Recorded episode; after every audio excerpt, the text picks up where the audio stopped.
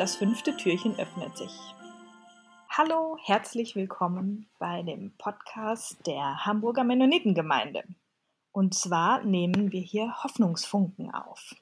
Und heute begrüße ich ganz herzlich Maren. Hallo. Hallo Hanna. Schön, dass du da bist. Wo treffen wir dich denn an? Ich sitze jetzt hier gerade im Arbeitszimmer von Thomas und ähm, ja, bin ganz gespannt, was du für Fragen stellen wirst. Wir haben für alle Leute, die uns einen Hoffnungsfunken schenken wollen, eine Eröffnungsfrage.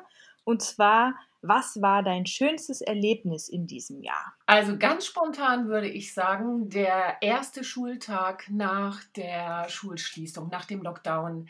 Das war so ein schönes Gefühl, als die äh, Grundschulkinder wieder in das Schulgebäude strömten und so glücklich waren, uns zu sehen und vor allen Dingen auch ihre Mitschüler, Mitschülerinnen wiederzusehen das war für uns alle ein ganz, ganz beglückender Moment, obwohl wir zehn Wochen lang Kontakt gehalten hatten und sie jede Woche besucht hatten. Aber das war eben immer nur Erwachsener und Kind. Und jetzt konnten plötzlich wieder halbe Klassen da sein. Das war sehr, sehr schön.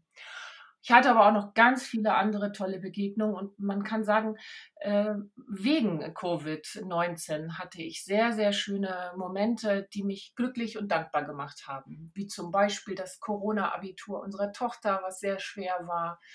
Oder dann der Studienplatz unseres Sohnes. Sehr berührend war auch die letzte Reise meines Vaters. Wir haben ihm einen Wunsch erfüllt. Trotz Corona äh, sind wir mit ihm drei Tage nach Neuwied gefahren zur, zum 80. Geburtstag seiner äh, Nichte und das war, das war unglaublich berührend für uns alle.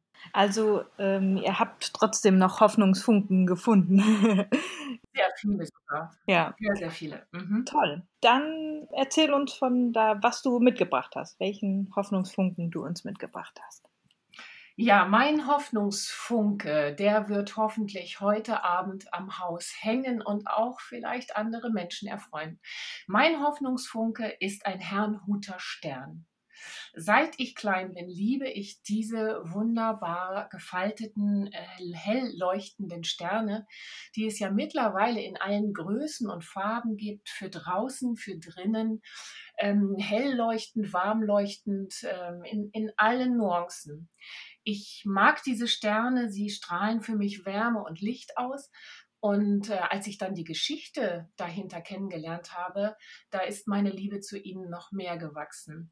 Diese Herrnhuter Sterne, die sind in diesem Ort Herrnhut vor 250 Jahren erfunden worden.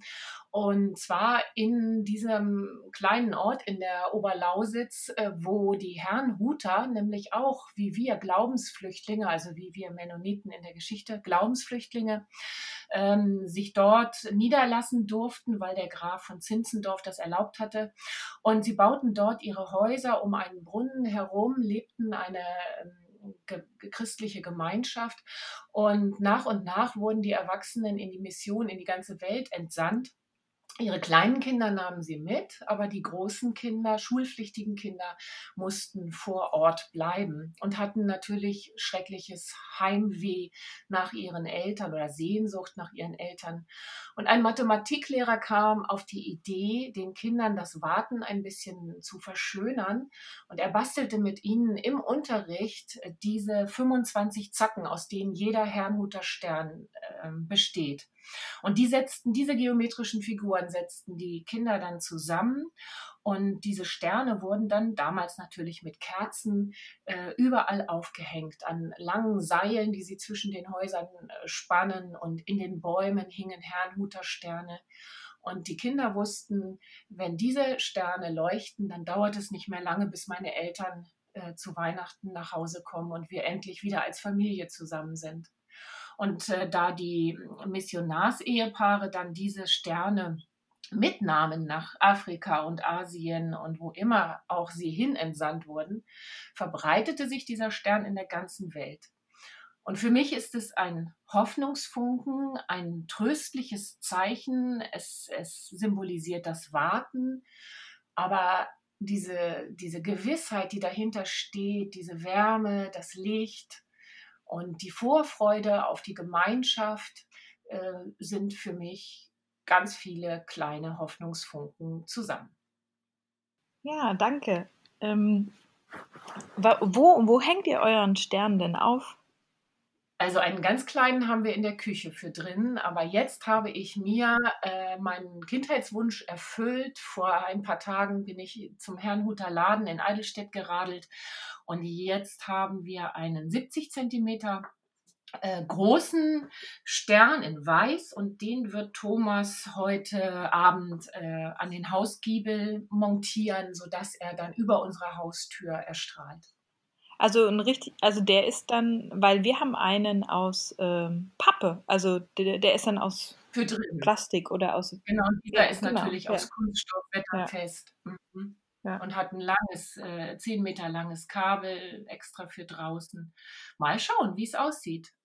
Ja, toll. Also die Leuch- oder die Farben dieser Sterne sind auch, also einfach, es gibt nichts Besseres. Also toll. Ich mag sie sehr gerne und immer wenn ich, wenn ich einen sehe irgendwo im Baum hängen oder auch in einem Fenster oder auch in Kirchen, in vielen Kirchtürmen hängen die ja oben, ja. dann durchströmt mich einfach so ein Gefühl der Freude und Wärme und des Lichts und ähm, ja, so eine Kleinigkeit im Advent, die Hoffnung gibt ist für mich persönlich ganz wichtig. Dankeschön.